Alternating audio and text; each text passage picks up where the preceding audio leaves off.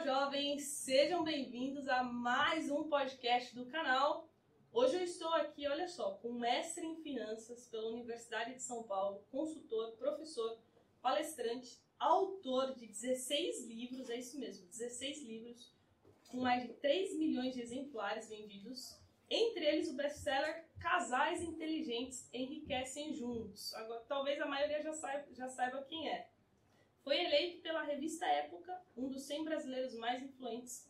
Seu curso online Inteligência Financeira, com mais de 16 mil alunos formados, está entre os cursos mais renomados, programas online de treinamento, consultoria e formação de consultores. Ufa, acho que, acho que foi tudo.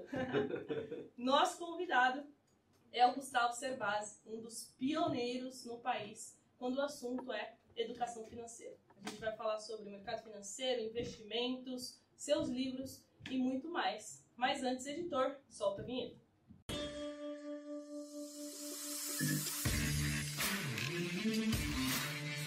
E antes da gente começar, eu quero apresentar aqui o nosso patrocinador oficial, que ajuda muito aqui o nosso podcast, que é a iHub Investimentos. É um escritório credenciado a XP. Hoje possui mais de 1,5 bilhão sob custódia e está patrocinando aqui o podcast. Então, se você quiser abrir a sua conta, ter um assessor de investimentos para te auxiliar via WhatsApp, é só você acessar o QR Code que vai estar tá aqui em cima é, durante todo o podcast ou aqui embaixo também na descrição. Aí você abre sua conta. É, e aí, rapidamente, né, assim que for liberado, eles vão te chamar no seu WhatsApp para já começar a te auxiliar. Curiosidade, Gustavo, você tem assessor de investimentos? Eu tenho assessor de investimentos, né? Muita gente pode surpreender, ah, mas você não cuida do seu dinheiro? Eu cuido do meu dinheiro. Na verdade, eu comecei minha vida cuidando sozinho do meu dinheiro.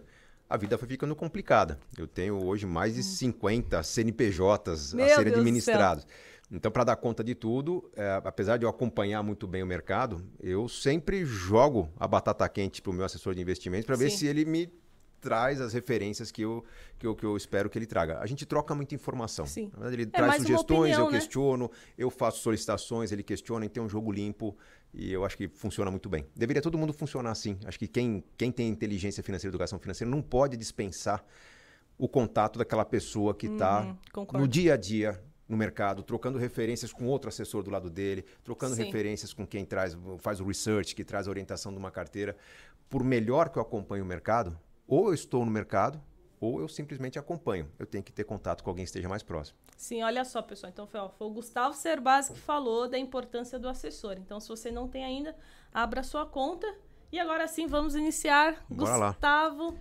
É, muito feliz em receber você aqui no nosso podcast. Eu estou feliz de estar aqui, Jovens na Bolsa, para contar um pouco da, do que eu sei, quem sabe Sim. ajudar na carteira, nos investimentos aí de quem está nos ouvindo. Sim, tenho certeza que vai ser, vai agregar muito para mim e para você que está assistindo.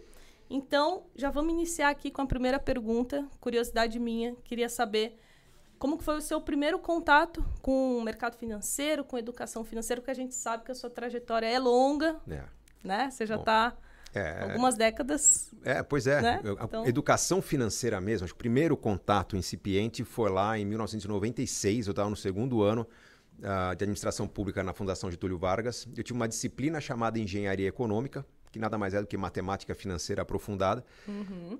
E os exemplos que o professor dava, professor Nivaldo Pilão, é, deve estar dando aula na GV ainda, acredito eu, mas os exemplos que ele dava eram exemplos que mexeram muito comigo. Ele brincava com a nossa realidade. Imagine você que daqui a uns dois anos está trabalhando no mercado, está ganhando lá seus dois mil reais. Você que mora com o papai e com a mamãe ainda, imagine se você poupa metade do que você ganha. Sim. Em quanto tempo você consegue transformar a sua vida?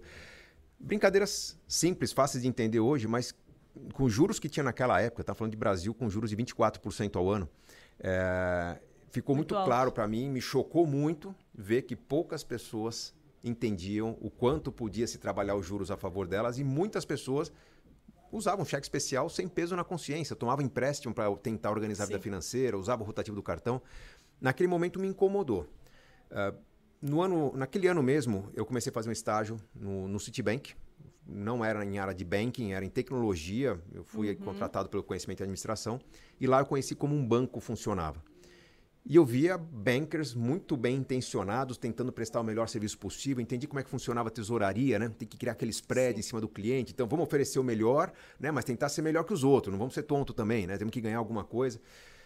Ficou remoendo na minha cabeça. Quando, alguns anos depois, eu comecei a trabalhar com consultoria e tive a chance de dar aulas, uhum.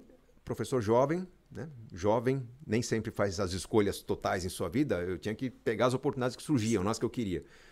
Quando surgiu o convite para dar aula, vinham aulas muito desgastantes, aulas que não eram boas de dar. Contabilidade básica, ativos e passivos, débitos DRE. e crédito, DRE, e para um público que não queria aprender finanças. Nossa. Era a aula básica de contabilidade no MBA Marketing, né? no MBA de advogados. Putz. Bom, vamos lá. O desafio: pegar um livro chato para ensinar uma, uma, um assunto chato para uma Muito pessoa técnico. que não gosta do assunto chato. O que, que eu fiz? Eu decidi simplesmente quebrar um pouco a regra naquele momento. Ali, acho que foi a grande sacada da minha carreira eu sabendo que o, os alunos não iam querer assistir minha aula, sabendo que eu tinha o desafio do horário, às vezes uma sexta-feira uhum. à noite, às vezes uma aula no sábado à tarde, eu comecei a propor aos alunos que, em vez de estudar contabilidade e ler os capítulos para se preparar para a aula, que eles trouxessem a declaração de imposto de renda. Vão aprender balanço, mas usando o próprio balanço. Nossa. Né? Então, imposto de renda, tem lá bens e direitos, vamos ver o ativo. Dívidas e ônus reais, passivo. Eu consegui, usando o imposto de renda, ensinar contabilidade para que a pessoa chegasse na prova e soubesse interpretar o balanço da Petrobras. Essa lógica é, funcionou e os alunos começaram a questionar: pô, professor, você fala tanto de imposto de renda, de finanças pessoais, por que, que você não dá uma aula de finanças Sim. pessoais? E foi a pedido dos alunos que eu montei minha primeira aula de finanças pessoais, uma aula que não estava no escopo dos MBAs que eu dava aula, era uma aula complementar, eu dava pro bono, não cobrava.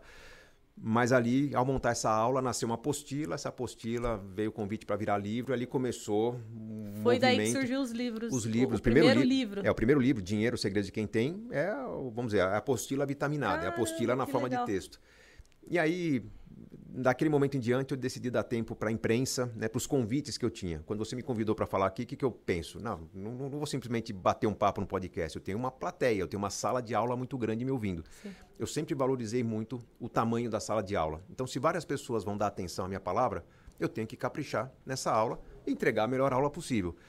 Foi assim que eu comecei a falar para rádio, para TV, escrever artigos para jornal, e aí os artigos traziam questionamentos. No Brasil não funciona, né? Eu tenho uma outra sugestão, você uhum. errou naquele ponto. Aí eu comecei a melhorar o conteúdo e foram nascendo oito, outros livros até chegar nos 16 que eu tenho hoje. É, parece você leu o currículo, você falou que era muita coisa, mas são 24 anos. É, na verdade, o que eu fiz foi não em fazer tudo ao mesmo tempo. Né? Um projeto funcionou, deixa ele rodando ali e vamos para o próximo. Meu trabalho Sim. tem sido de manter os pratos girando ao longo da vida nessa, nessa carreira de 24 anos em finanças. Nossa, legal. É, a, a próxima pergunta já era sobre esse ponto que você iniciou dos livros, Sim. né? Eu queria saber como que surgiu a... a é, bom, você já falou um pouquinho, né? Mas como que foi esse processo de escrever esses 16 livros? É, e é, o, e... pro, o, processo é bem interessante. Sim. Manda a pergunta aí. E quais os principais temas deles? Tá, vamos lá. Eu nunca, nunca pensei algo do tipo, vou escrever livro para ganhar dinheiro, vou escrever livro para vender para caramba. Na verdade, eu nunca pensei em escrever o primeiro livro. Foi algo muito. Eu tinha uma apostila que foi feita com muito carinho para funcionar numa aula de quatro horas.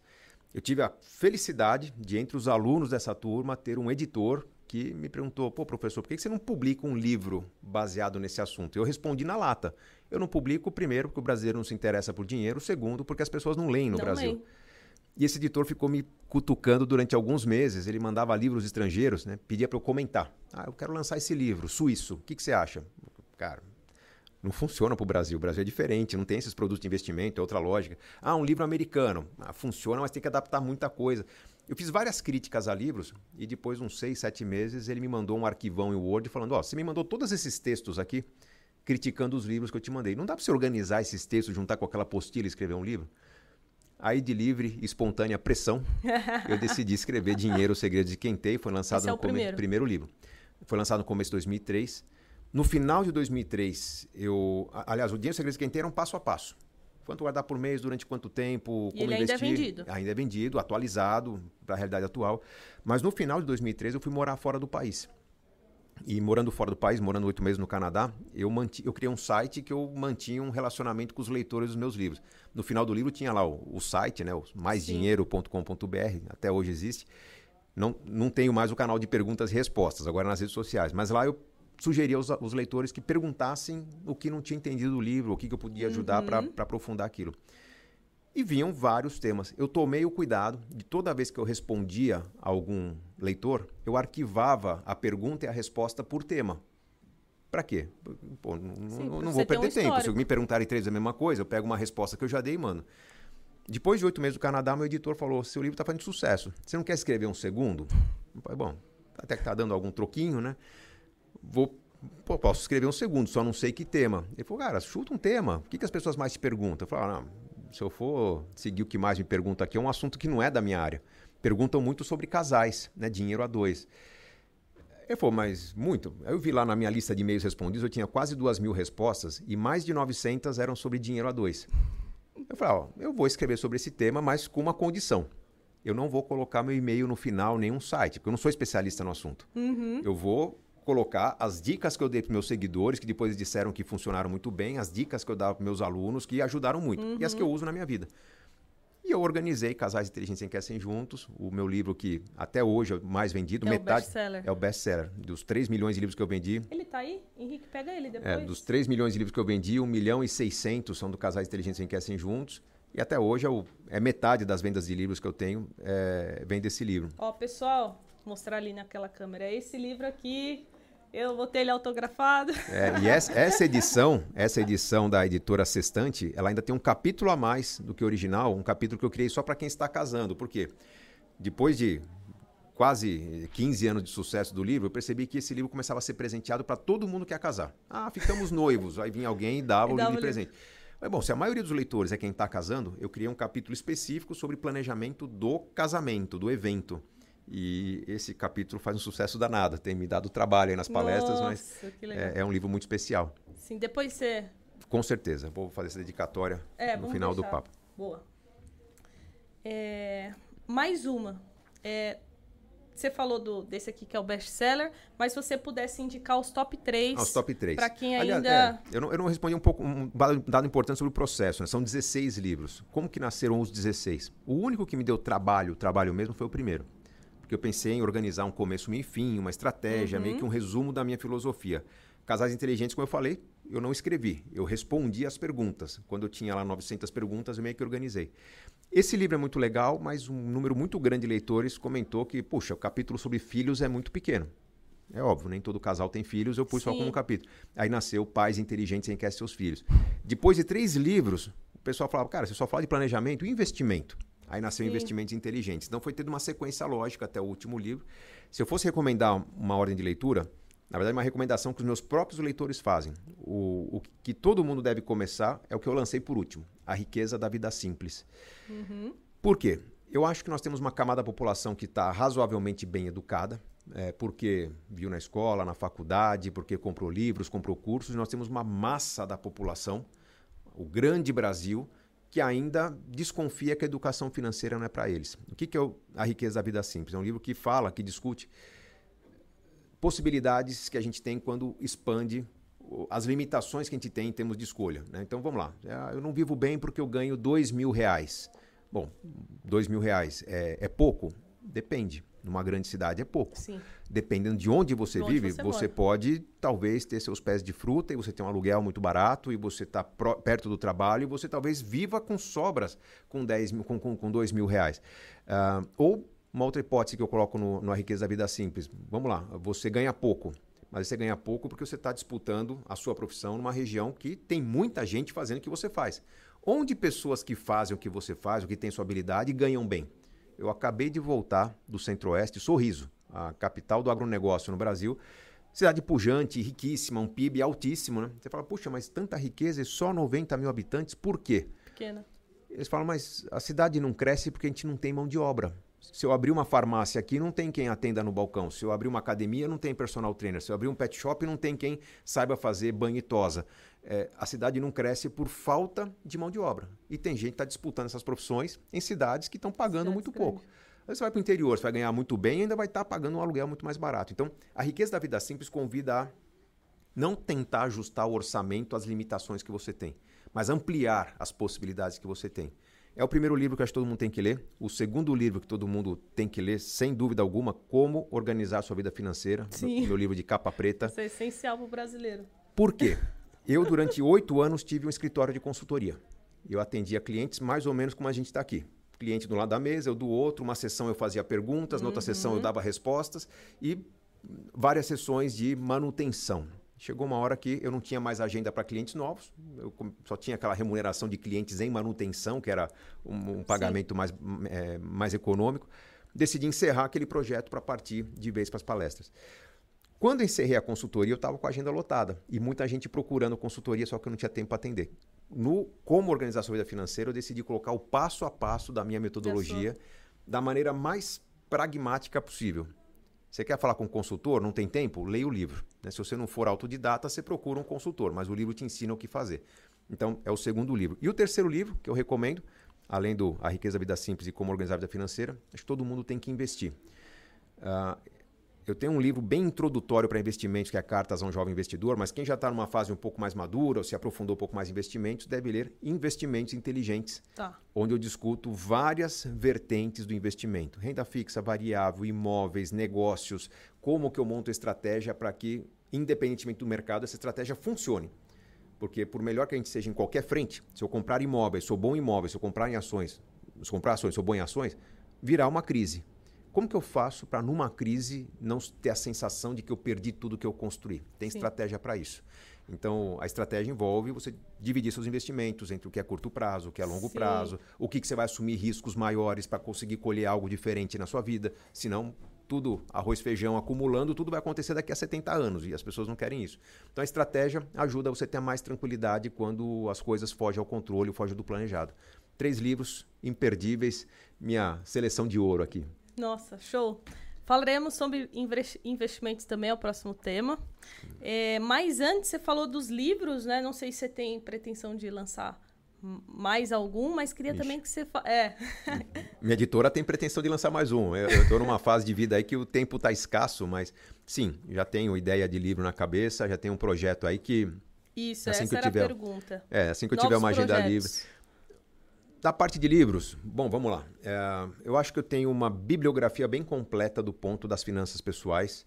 É, tenho um livro sobre finanças dos negócios, empreendedores inteligentes enriquecem mais. Só que eu vejo que muitas pessoas têm dificuldades de entender o real valor do seu trabalho, o real valor do seu tempo. Uma pessoa que estudou 5, 6, 8 anos de odonto, medicina, quanto vai cobrar pela sua consulta? É, quanto tem que dar de desconto pela sua falta de experiência? Então, não é uma questão exatamente financeira ou matemática. Tem a ver com o momento de vida que a pessoa vive. Se eu sei exatamente qual é o meu momento de vida, tá chegando filhos, não tá chegando filhos, estou perto da aposentadoria, estou com algum tipo de limitação, tive um problema, não tive um problema, tudo isso afeta a maneira de eu estabelecer meu preço no mercado. Eu falo para muita gente, está desempregado? Você já experimentou oferecer o seu trabalho gratuitamente por 15 dias para uma empresa que precisa de uma pessoa como você?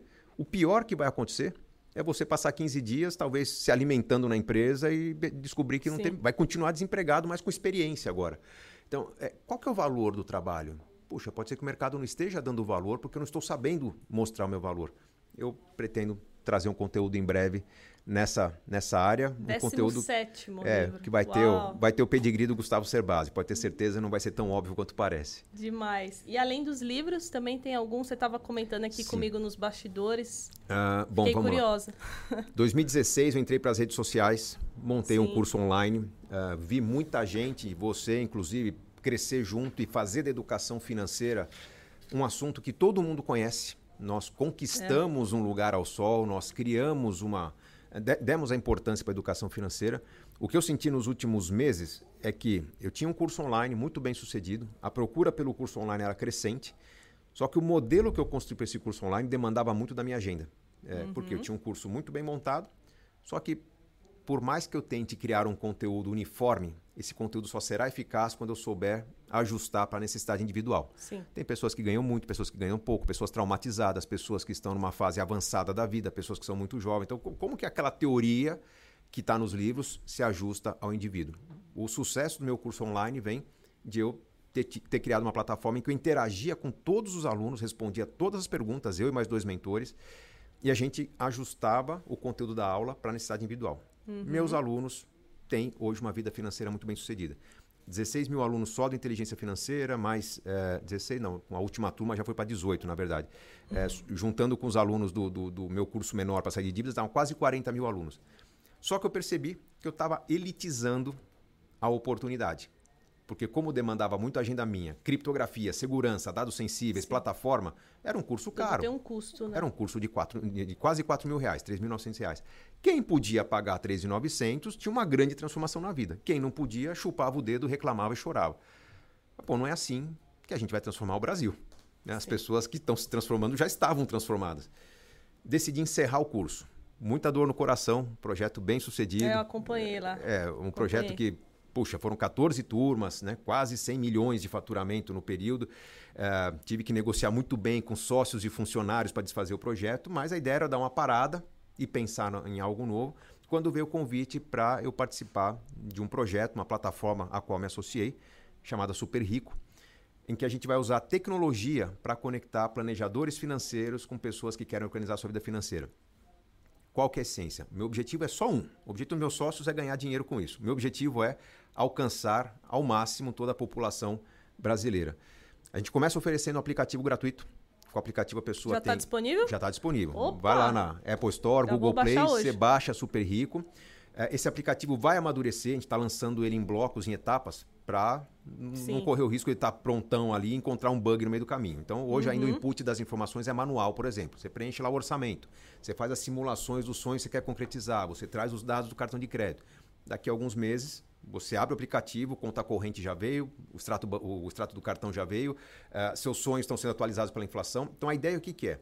É a pessoa ter um organizador que ela faz um pagamento aproximando o telefone na máquina eletrônica, no, no, na maquininha do cartão, vem o punch do cartão dizendo que a conta está paga e vem o punch do aplicativo dizendo que seu planejamento está em ordem. Você tá, gastou nesse mês 70% da uhum. verba de uhum. mercado. Quando a inteligência artificial da plataforma perceber que a pessoa está tendendo a extrapolar o que ela se propôs, tipo, ah, eu ia gastar 500 por mês no mercado, mas você está no meio do mês já gastou 400. O aplicativo começa a avisar, começa avisar. dá uma segurada, né? Sugestões, alternativas, corta aqui, corta ali. Onde haverá valor? Eu quero provar para os bancos que uma população com a vida financeira organizada é menos inadimplente. Porque eu vou avisar meu cliente da inadimplência dele seis meses antes da inadimplência acontecer. Vou pedir para ele economizar 5 a 10 reais no, na próxima compra e não 500 reais, porque ele não vai ter perdido o controle. Uhum. Com isso, eu vou conseguir fazer com que ele tenha maior pontualidade, maior equilíbrio. Qual que é a consequência disso? O banco vai poder oferecer produtos de crédito, produtos financeiros mais eficientes. Seja porque uh, uma pessoa organizada com menos inadimplência pode pagar menos juros na casa própria, no carro, no telefone, qualquer compra financiada, seja porque uma pessoa planejada pode acessar ativos, investimentos de menor liquidez porque não vai precisar Sim. desse recurso a curto prazo. Então, produtos que são hoje mais exclusivos, produtos do private, por exemplo, uhum. né, para investidor qualificado, tem que saber lidar com uma falta de liquidez por dois ou três anos, com planejamento eu consigo dar acesso ao meu cliente. Então, nós vamos ganhar dinheiro na plataforma é, numa situação parecida com essa. Imagina que o banco cobre 10% ao ano de taxa de juros para financiar uma casa. Tá. Eu vou provar que meu cliente, com menos inadimplência, pode receber uma taxa de 8% ao ano e mesmo assim o banco lucrar a mesma coisa. E eu vou querer um pedaço dessa taxa. Meu cliente vai pagar, por exemplo, 8,5, eu vou ficar com meio. Ele, meu cliente vai ter a melhor taxa do mercado e o banco vai ter o mesmo lucro que tinha cobrando então, 10. Então, vocês têm uma parceria, vai fazer uma parceria com os bancos. Não é exatamente uma parceria, mas a gente quer conectar, vai ser uma espécie de marketplace. Nós estamos chegando ah. numa situação do Open Banking, Sim. Open Finance, em que os bancos vão estar disputando dentro da, da plataforma do banco concorrente o cliente por um produto melhor nós vamos ter essa plataforma em que todos os bancos estarão conectados, todos os serviços financeiros uhum. conectados, e o cliente vai acessar o que é melhor. Deve acontecer no Brasil o que aconteceu nos Estados Unidos. Nós não estamos inventando do zero a Super Rico. A Super Rico copia tá. ou emula o que tá foi. Está se inspirando de lá. Um negócio lá, americano chamado Ameriprise. Hoje é um dos maiores bancos americanos. É, mas a Ameriprise fez exatamente isso. Como ajudou as pessoas a encontrar os melhores produtos, as instituições disputando clientes, o, o ganho por cliente diminuiu, mas a quantidade de clientes aumentou muito.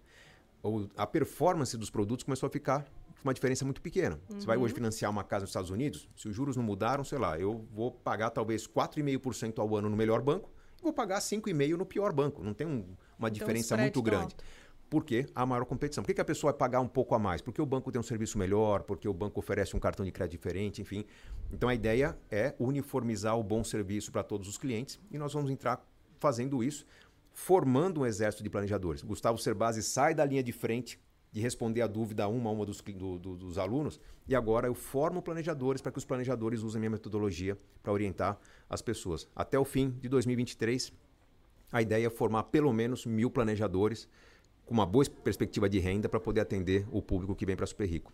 Então, o foco principal vai ser mais nessa área de planejamento ou investimentos também? Não, não investimentos já existem os profissionais. Hoje Não. o mercado de investimentos ele é atendido por assessores de investimento, agentes autônomos de investimento, os consultores financeiros. Sim. O que, que o planejador faz? O planejador estuda a vida financeira do cliente, estuda os sonhos que o cliente está querendo construir, independência financeira, viajar com frequência, trocar de carro, reformar a casa, enfim, e monta a carteira de investimentos adequada para o orçamento e para os sonhos como deve ser a carteira de investimentos. O assessor de investimentos vai receber meio que a receita. Imagina como se fosse a prescrição do medicamento. Né? Qual o remédio? O remédio quem vai dizer é o assessor de investimentos. Então nós vamos conectar com as casas entendi, de investimento, entendi. conectar com os bancos. O foco não é assessoria, o é. foco é. é nós vamos dar eficiência a um serviço que já existe. É, não vamos tirar mercado nem rentabilidade, acredito eu, dos mercados que existem. Entendi. Por quê? A partir do momento que eu te trago um cliente que é, tem eficiência, o churn da carteira, toda a ineficiência que existe no processo, valores picados que entram para investimento, às vezes quando não, não, não, você precisa de um investimento mais robusto, Sim. tudo isso vai ser corrigido com planejamento. Vai melhorar a base, né? Vamos melhorar. A ideia é trazer eficiência para o mercado financeiro e nos tornarmos meio que agentes de transformação, além de gerar emprego e renda. Sim. E para quem quiser ser um planejador financeiro, você falou que a meta é mil, né? Isso. Vai Bom, ter algum lá. processo seletivo, alguma coisa, nós, alguma certificação necessária? Nós estamos usando inteligência artificial, plataforma uhum. tecnologia, então a pessoa precisa se formar. Nós temos um modelo de franquia. Quem entrar no site superrico.com.br tem lá no, na abinha de cima lá para planejadores financeiros, tem todo um passo a passo de como é, participar da franquia. A pessoa que investe na franquia já está comprando também um MBA de formação, mais ou menos entre 12 a 18 meses de formação, mas a partir do sexto mês já passa a atuar de forma supervisionada. Uh, a ideia é que a gente que a gente vá regulando o mercado de planejadores à medida que vá surgindo a demanda. A gente sabe que quando entra um cliente na plataforma, esse cliente entra primeiro no serviço gratuito. Ele baixa o aplicativo, ele Sim. começa a usar a ferramenta. Aos poucos, ele vai testando o serviço do planejador. Né? Então, eu quero bater um papo de 15 minutos com o meu planejador. Vai ter um custo, estou chutando aqui, 50 reais, para um papo dirigido, para corrigir um problema específico. Uh, num segundo momento, o cliente passa a assinar o serviço, porque ele percebe que, se pagar todos os meses, ele tem acesso contínuo ao planejador. Uhum. Uh, nós temos tempo até que o cliente vá se acostumando à ferramenta para formar esse, os planejadores que vão atender essa demanda. Então, uh, a gente vai regulando oferta e demanda. Se de repente entrar muitos clientes na minha base, eu tenho seis meses para formar os próximos planejadores. Eu vou fazer uma campanha para quem quer emprego? Né? A gente sabe Sim. que emprego sempre pra oferecendo. Ser um franqueado, né? É, a, a, franquia, ela, enfim, tem condições de pagamento que a gente parcela, não é, não, a gente não vai sufocar o planejador. Eu preciso desse planejador, eu preciso dar a ele uma boa renda. Nossa condição é espe espetacularmente melhor do que se oferece no mercado, tá? Nossa participação no que do que o planejador vende é de 10%. Então, estou dando para ele receita, Estou dando o cliente para ele, estou dando a ferramenta Sim. e estou dando liberdade, porque eu não exijo exclusividade dele. Ele pode ser planejador super rico e trabalhar num banco, trabalhar num escritório de, de, de, de assessoria de investimentos. O que ele não pode fazer, ao mesmo tempo, ser planejador e assessor de e investimento. Assessor. Ele pode Sim. ter todas as certificações, mas quando ele servir o ele usar o chapéu do planejador, ele não pode usar o chapéu do assessor de investimentos, senão ele entra em conflito entre os agentes reguladores.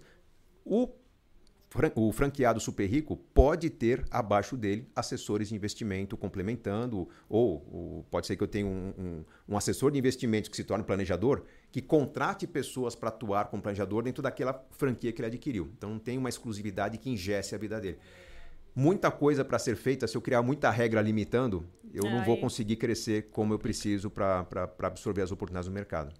Gustavo, sucesso com esse novo projeto. Já está sendo.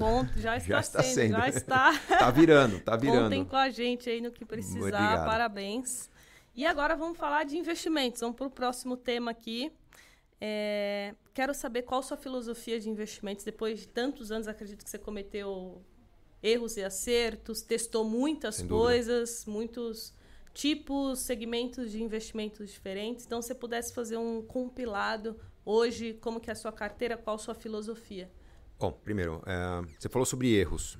Houve momentos na minha vida que, por mais que eu conhecesse sobre um tipo de investimento, eu tinha perguntas, eu tinha clientes que me sugeriam participar de alguns mercados, nem que fosse para experimentar. Uhum. Então, por uhum. exemplo, meu primeiro apartamento, primeiro carro, eu comprei em leilão. Né? Leilão é uma coisa que eu gosto. Dá, dá para ganhar dinheiro em leilão, mas exige tempo. Eu tenho que estudar aquilo que eu vou comprar, eu tenho que ter parceria com um mecânico, né, com um advogado, alguém que me ajude a estudar. Então, algo que exige tempo, eu descartei. Investi muito em imóveis. Imóveis eu percebi que, puxa, é, na hora de vender, você chegar num cartório, o Gustavo Cerbasi, a pessoa que, mesmo que tenha um, um, um corretor intermediano, quando chega, fala, ah, você é o Gustavo Cerbasi? Hum, se o Gustavo Cerbasi está vendendo, eu não deveria estar comprando. Teve gente que cancelou compra na minha frente. Porque, cara, é, é de, de, achar, pô, tô fazendo alguma coisa errada. Mas, não, gente, eu tô precisando de liquidez, é diferente. Então, eu, eu, comecei a abandonar algumas coisas que me incomodavam. Uhum. Fiz experiências com capitalização, com consórcio, uhum. com timeshare, investimento no exterior, flip houses, comprar casa barata lá fora, reformar e vender. Mas tudo que você pode imaginar eu experimentei. Minha filosofia, uh, ou a filosofia que eu ensino para as pessoas, que é a mesma que eu sigo. Investimento por objetivos, com carteira balanceada. Então, eu não discuto se a pessoa deve ou não investir em cripto, deve ou não investir em ações, deve ou não investir em imóveis, deve ou não abrir um negócio. Eu primeiro discuto o que, que ela precisa. Quais são os sonhos? Quer, né? O que, que você quer concretizar na vida? Se você sabe o que você quer na vida, eu consigo começar a desenhar, primeiro, proteção, reserva de emergências. Putz, o que eu apanhei falando sobre reserva de emergências antes da pandemia, né? Ah, mas esse cara é muito conservador, é um bunda mole. Tá aí o mercado bombando, é cripto, é ações, fundo imobiliário, ele fala de reserva de emergências, os juros estão lá em 4, 5% ao ano. Gente, se acontece uma perda de emprego, se acontece uma crise, ninguém falava em pandemia. Quando vem a pandemia, quem é. tinha uma reserva estava protegido. Então, Curto prazo, a gente tem uma reserva de emergências. Longuíssimo uhum. prazo, tem algo parecido com planos de previdência ou planos de previdência. posso ter uma carteira de dividendos, uma carteira balanceada, uhum. parte renda fixa, parte renda variável. E o médio prazo, que são sonhos que eu quero realizar, eu vou assumir riscos de acordo com, a, vamos dizer, o desprendimento que eu tenho em relação à data, compromisso. Tá, o dia que eu tiver 100 mil reais, eu faço uma baita viagem. Pô, investe um negócio de risco. Faz uma aposta no mercado. Também, se você não conseguir fazer essa viagem, você faz uma outra viagem. Né? Agora, não, eu preciso fazer um curso. Se você precisa, não vai ser com risco. É melhor ser algo mais conservador. Então, a gente está falando de conceitos como alocação, definição bem clara de objetivos, uhum. ter um balanceamento caso você não tenha tempo de acompanhar o mercado. O que é o balanceamento? É, é tipo aquela carteira de previdência. A ah, metade renda fixa, metade renda variável. Se daqui a um mês você olhar e você tem menos em ações, não é porque roubaram, é porque a bolsa caiu. Se você tem que pôr um dinheiro a mais, compra o que está mais que barato. Tá, o que está embaixo. Ah, sempre que cai tem que comprar? Não, não é assim que a gente faz. A gente estuda os fundamentos. Mas se você não tem tempo sequer de acompanhar uma notícia, vai nessa. Né? Vai fazendo o preço médio. Então essa é a minha filosofia. Eu, durante muito tempo, eu fui concentrando minha carteira cada vez mais em ações. Eu cheguei no ápice, acredito que em 2009, 95% da minha carteira era ações. Só que em 2009 meu, minha carreira bombou. É, livros, muitos livros, na verdade. Em 2009 foi o ano que eu escrevi três livros, muitas palestras, muitas viagens, muito tempo offline. E eu percebi que aquela carteira de ações que demandava, principalmente perto das crises, uma postura um pouco mais ativa, começava a perder eficiência. Sim. Eu comecei a vender minhas ações e comecei a comprar fundos. Fundos multimercados, fundos de ações, fazer experiências com imóveis, experiências fora do Brasil. Bom, com o passar do tempo, a carreira foi ficando mais sufocante, mais, é. mais tempo. Entrei no mundo das redes sociais em 2016. Nossa, o tempo era 24 horas por dia cuidando de números, dados, enfim, vendas. Depois o curso começou a ter sucesso, cuidar dos alunos. Eu percebi que tudo aquilo que demandava muito tempo de mim era um problema.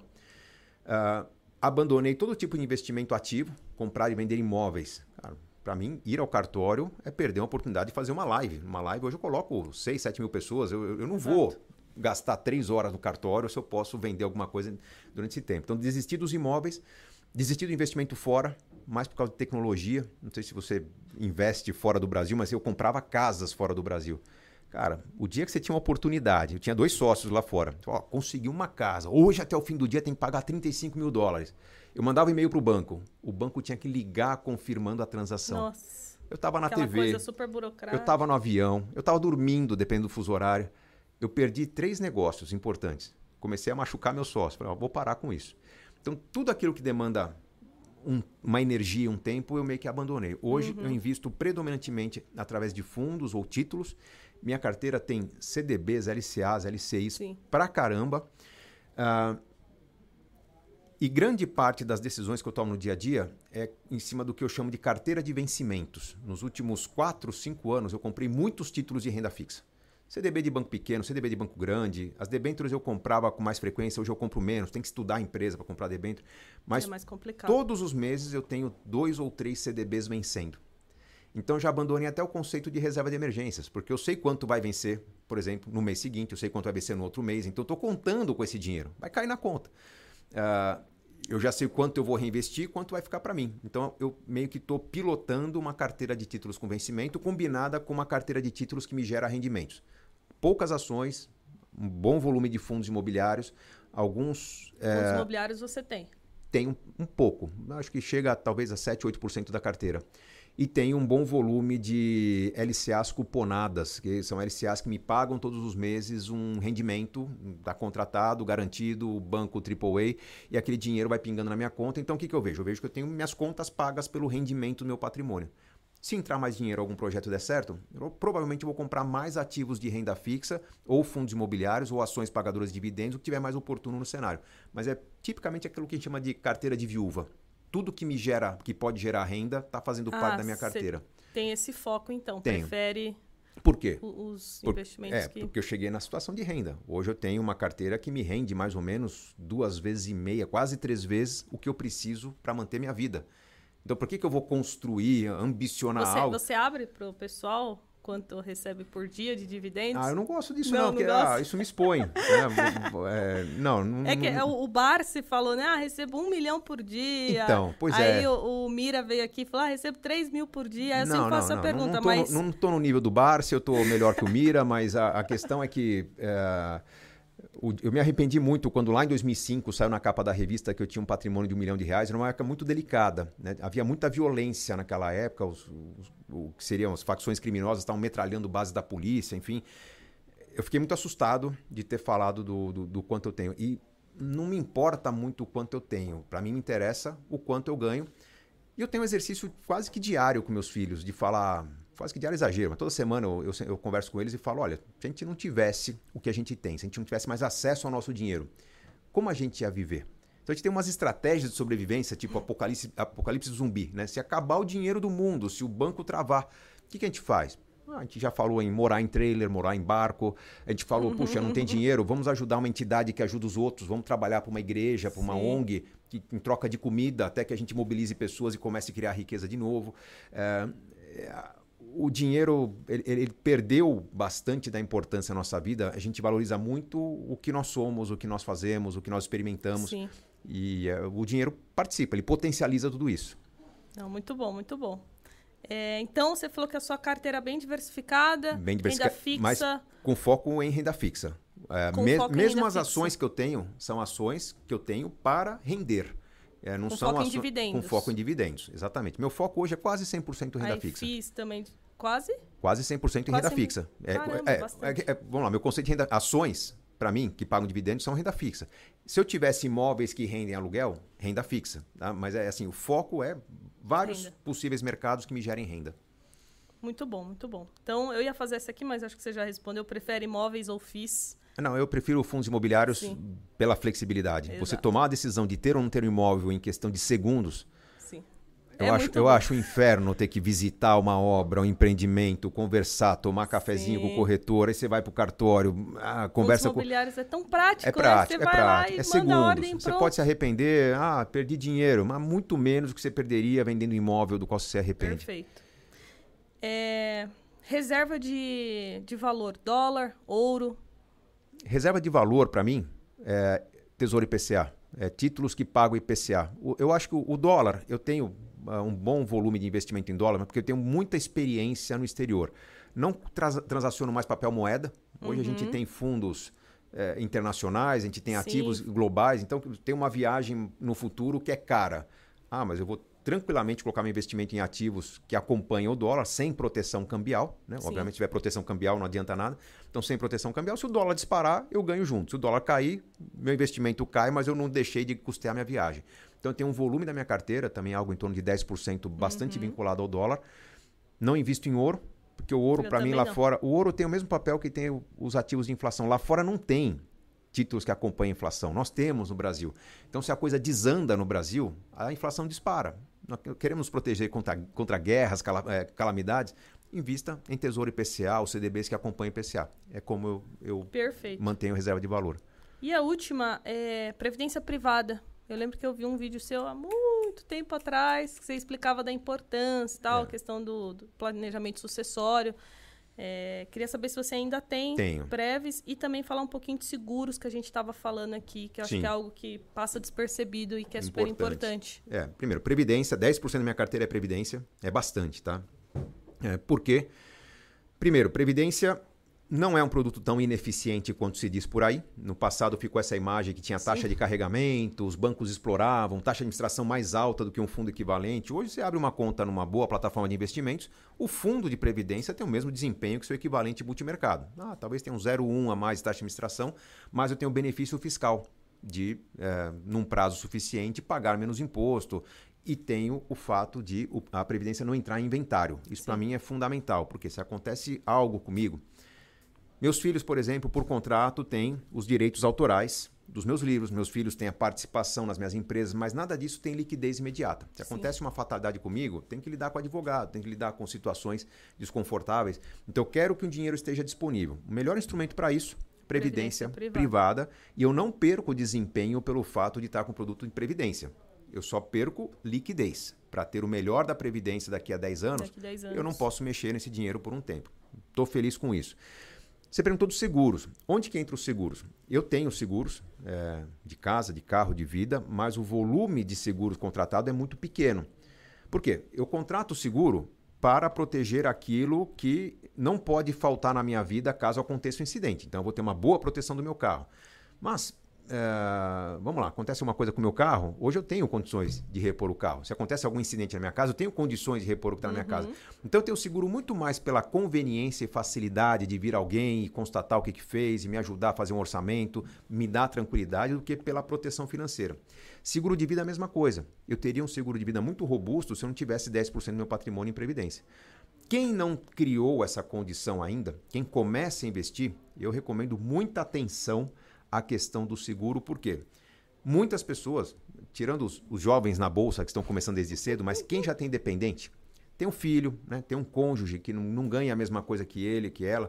É, se acontece a sua falta, não adianta você ter bons investimentos em small caps, em cripto, em ativos que talvez a pessoa não saiba nem administrar. Sim. Vai começar a investir? Considere primeiro que se acontecer uma fatalidade, algo que você não quer, sua família tem que estar protegida. Então eu digo que o seguro vem antes do investimento quando a pessoa está atrasada. Quem começou a investir desde cedo, provavelmente quando chega um filho, quando se casa, já tem um histórico, já tem um volume. Talvez se contratar um seguro vai ser um seguro muito mais barato do que aquele que contrataria se não tivesse um bom investimento. Então, quanto quantificar de proteção? No livro, Como Organizar Sua Vida Financeira, eu explico, mas nada melhor do que um bom corretor de seguros para te orientar sobre onde você está exposta e o que, que você tem que contratar para estar tá tranquila. No Brasil, nós não temos a cultura dos seguros. É. Uma minoria contrata seguro, a maioria dos seguros contratados é seguro de automóvel.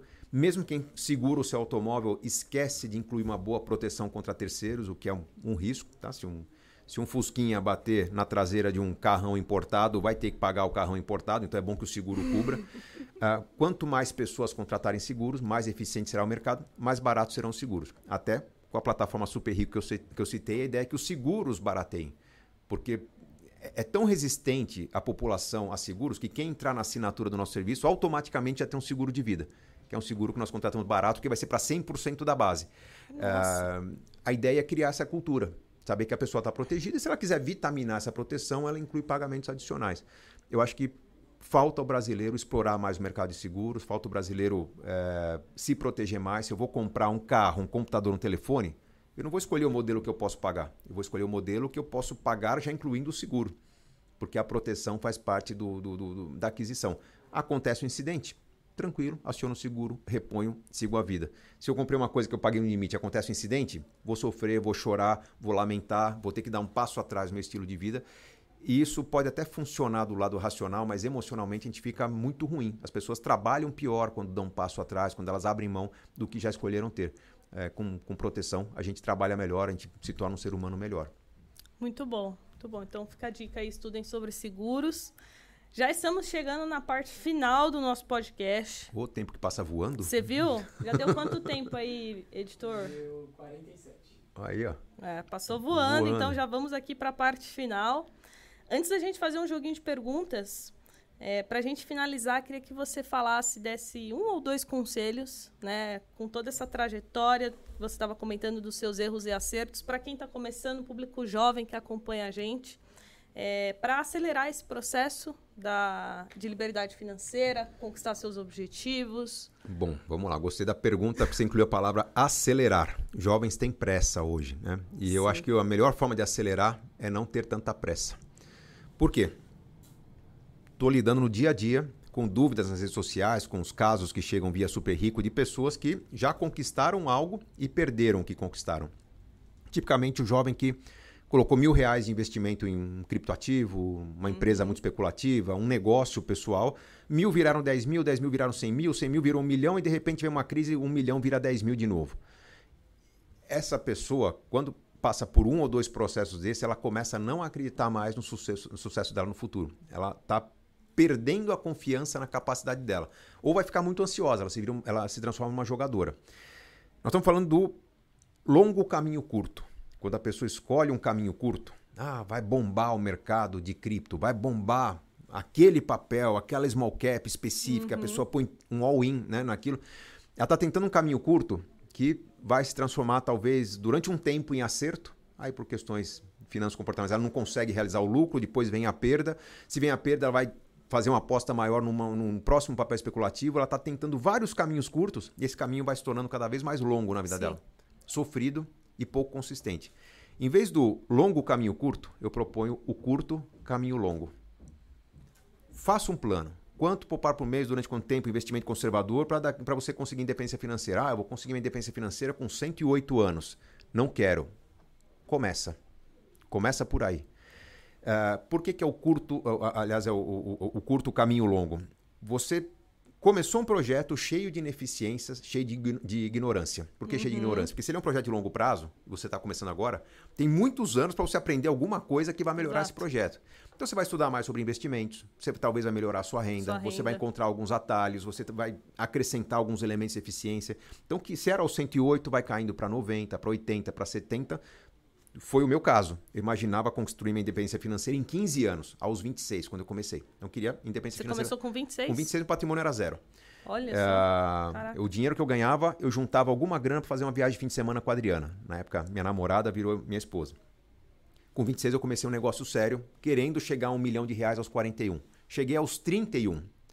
Por quê? Porque, tendo um projeto, toda a informação que eu coletava que pudesse melhorar aquele projeto, eu acrescentava o projeto.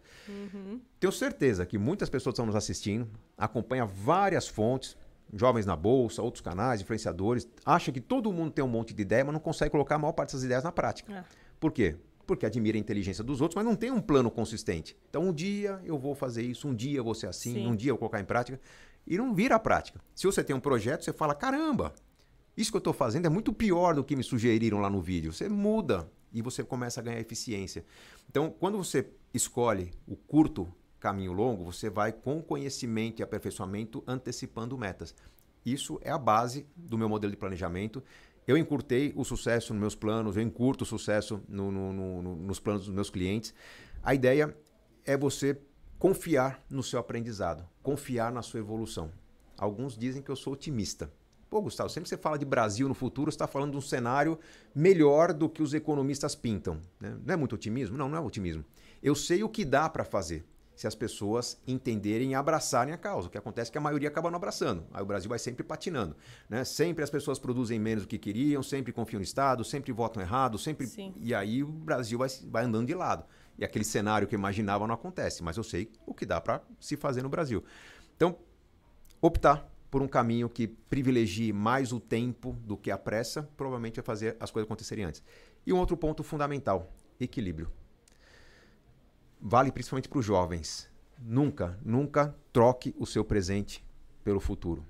A vida não é fazer sacrifício para você colher no futuro o que você quer. Eu acho até que boa parte dos jovens, os mais jovens, sabem disso. Os não tão jovens ainda estão com muitos vistos da geração anterior. Não, porque tem que batalhar por 10 anos e quando você estiver mais tranquilo, você compra uma casa. Não, não. Você não tem que destruir o seu presente para talvez ter um futuro.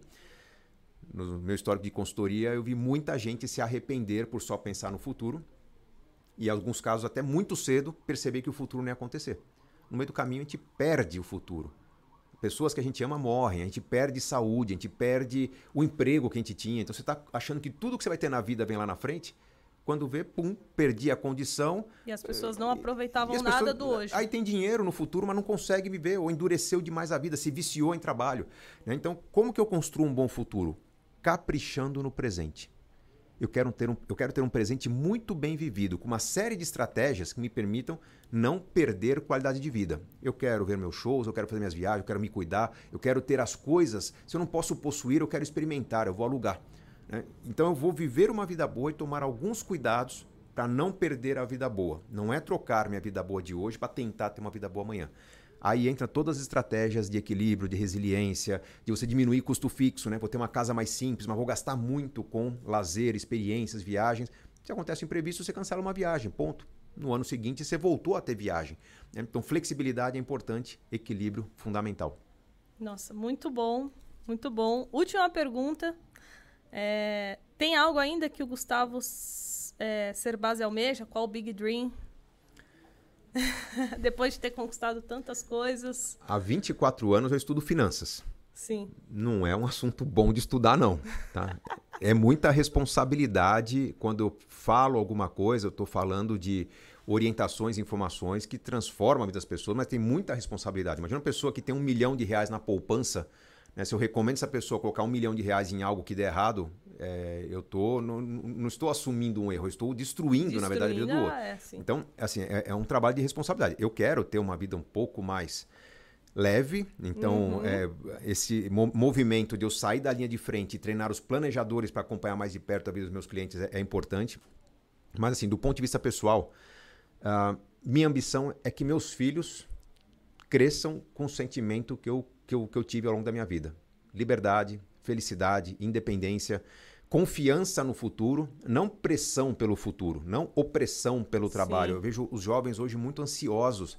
Eu tenho que dar certo, eu tenho que criar Sim. meu unicórnio, eu tenho que chegar ao meu milhão ou bilhão. É. Calma. É calma. por aí mesmo. A, os jovens de hoje não precisam pensar em aposentadoria. Não precisam. Porque a minha geração entrava numa faculdade, medicina, direito, engenharia, pensava em trabalhar 30 anos para uma empresa. Depois de 30 anos, já está há 30 anos sem estudar, não tinha mais função. O negócio é parar. Os jovens de hoje adquirem um conhecimento que vão pôr em prática por 4, 5 anos e vão enjoar. Depois pode mudar. Vão querer parar, vão fazer uma pós, uma especialização, vão começar um outro trabalho, uma outra carreira, talvez num outro Sim. lugar, num outro país. Depois de 5 anos vão enjoar de novo. E essas pessoas vão enjoar aos 25, aos 30, aos 35, aos 40, aos 60, aos 70, aos 80 esse movimento cíclico que a atual geração está construindo vai fazer com que aos 80 anos venha um ensaio tipo, cara, eu tenho menos mobilidade, mas eu tenho uma capacidade de criar um outro trabalho, fazer um outro curso. Então, até a preocupação com a aposentadoria tem que ficar mais leve. Os jovens de hoje estão menos preocupados em ter coisas. Minha geração queria ter uma casa logo cedo. Não, mas pô, enquanto eu não puder ter uma casa sensacional, eu vou alugar várias casas em lugares diferentes, ter experiências. Vai chegar uma hora que, puxa, é, se eu tiver condições de ter uma boa casa, ótimo. Se eu não tiver boa condição, eu vou continuar alugando. Esses jovens de hoje vão estar menos endividados vão pagar menos juros para o sistema financeiro. Provavelmente terão mais poupança do que a geração dos meus pais. Provavelmente Sim, é o que esperamos. terão mais condições de liberdade financeira pagando menos, mesmo que ganhem menos. Porque talvez, se não tiverem uma carreira consolidada por 25, 30 anos, talvez nem paguem tanto por esse, pelo salário desses jovens é, ao longo dos anos. Mas eles vão precisar de menos. A vida está ficando mais leve com o negócio de coworking, compartilhamento, uso social das coisas eu acho que essa geração vai ter uma vida bem mais leve do que a minha geração teve. Eu espero que meus filhos é, absorvam bem essas oportunidades. Dá uma inveja danada de ter nascido uns 20 anos antes, mas é, eu quero que meus filhos tenham esse sentimento de liberdade e felicidade que a tecnologia, a inteligência, a sociedade permite ter hoje. Nossa, muito bom, Serbaz. Muito bom. É, então vamos pro bate-bola pra gente finalizar. Bora, vamos lá. É um joguinho de perguntas bem simples, mas para descontrair. Vamos lá. Dividendos ou small caps? Dividendos. Dividendos. É. É, alguma, alguma ação de banco preferida? Hoje? De banco especificamente, eu gosto muito do setor de bancos. Eu recomendo muita atenção aos bancos digitais, que esse mercado pode ter muita fusão, aquisição. É, o banco do qual já fui parceiro tem uma visão de negócio muito boa. Eu coloco BTG e Itaú BTG. no mesmo patamar. Show. Investe em cripto? Nunca investi em cripto. Nunca investi em Nunca cripto. investi em cripto. Setor preferido? Bancos. Fiz de tijolo ou de papel? Eu gostaria de ter o tempo de analisar os fundos imobiliários de tijolo. É, como eu não tenho esse tempo, eu vou nos de papel. Você tem mais de papel? Mais de papel. Legal. Bolsa americana ou bolsa brasileira? Americana. Hobby preferido hoje? Viajar. Viajar. Aluguel ou casa própria? Aluguel até conseguir ter uma bela casa própria. Concordo. Faça o que você tem que fazer até que você possa fazer o que você Concordo. quer fazer. É, qual país mais gostou de conhecer? Putz, sem dúvida, Escócia. Escócia. Escócia, Diferente. cultura incrível. A gente entra num filme quando tá na Escócia. É muito louco. Qual o seu livro preferido? Meu livro Pode preferido. ser seu ou pode ser de algum outro escritor? É óbvio que Casais Inteligentes em Querem Juntos criou ah, uma história. A gente sabe que é o, mas- é o número um. Dos meus livros, o meu preferido é 10 Bons Conselhos do Meu Pai, porque ele é quase uma autobiografia. A ideia não era fazer um- uma autobiografia, mas eu uso a minha história para explicar como que decisões que eu tomei lá atrás, eu não sabia se ia dar certo, mas os fundamentos que vieram por trás dessa decisão foram muito importantes. Então eu, escolho as eu, eu ensino as pessoas a tomarem decisões acertadas com base eh, em ponderações que não são necessariamente racionais ou matemáticas. 10 Bons Conselhos do Meu Pai é um livro que eu choro toda vez que eu releio. Eu escrevi esse livro, escrevi quando meu pai era vivo, meu pai faleceu em 2015. Eu reescrevi esse livro e eu choro toda vez que eu leio ele. Eu gosto muito dele. Nossa, muito bom. Vou ler. Muito bom. É, Gustavo, finalizamos. Queria deixar meu agradecimento aqui. Se você quiser deixar alguma mensagem final, deixar suas redes sociais também, fica Bom, à lá. vontade. Eu, eu tô numa fase muito carinhosa com minhas redes sociais, porque hoje eu não vendo mais cursos online, eu não tenho obrigação de chamar as pessoas para comprar alguma coisa. Então, o meu relacionamento com, a- com os meus seguidores no Instagram tá muito legal. É, me siga no Instagram, arroba Gustavo Cerbasi. Tem meu conteúdo que tá, tá entrando toda semana no YouTube também, Facebook, Twitter, TikTok, enfim, mas os outros, essas outras redes eu incluo, o, o- vamos dizer, a sobra do Instagram. Você quer interagir comigo, vai nos comentários é, do, do meu Instagram. E recomendo a todos que é, baixem o aplicativo Super Rico, porque ele é e continuará sendo um aplicativo gratuito para você organizar suas finanças.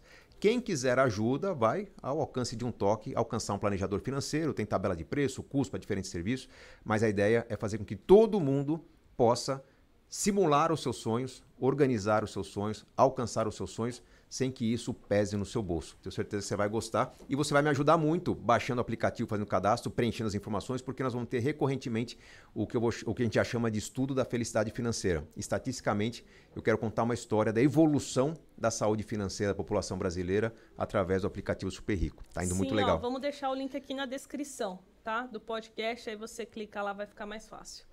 Gustavo, obrigado pelo Eu, apoio. eu que agradeço a Jovens na oportunidade. Vida longa aos Foi jovens na Bolsa. conhecer você. Parabéns pelo seu trabalho. Com- com- essa sua tranquilidade ajuda muito as pessoas a ponderarem bem eh, as orientações que você traz aqui através do podcast. Vida longa para você, para o seu projeto. Obrigado pela oportunidade mais uma vez. Pra nós. Tchau, pessoal. Valeu.